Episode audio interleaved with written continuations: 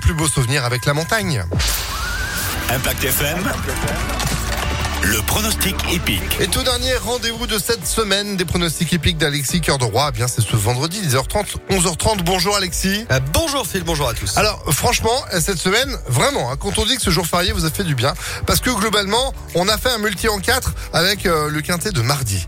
Euh, hier, nous étions sur un tiercé, tout comme d'ailleurs pour la course de mercredi. Franchement, bravo. Hein, en vous écoutant, tous les jours, on gagne. Merci. Bah de rien.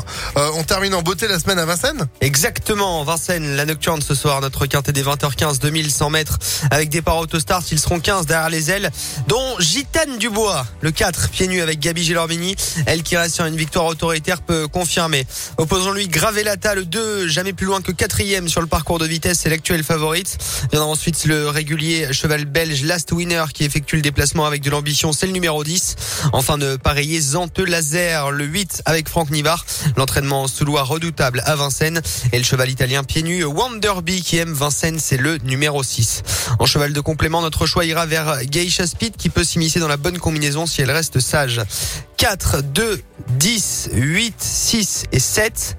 4, 2, 10, 8, 6 et 7 pour Vincennes ce soir 20h15 Phil. Eh ben, bonne chance, bon pronostic, l'indice de confiance pour le coup.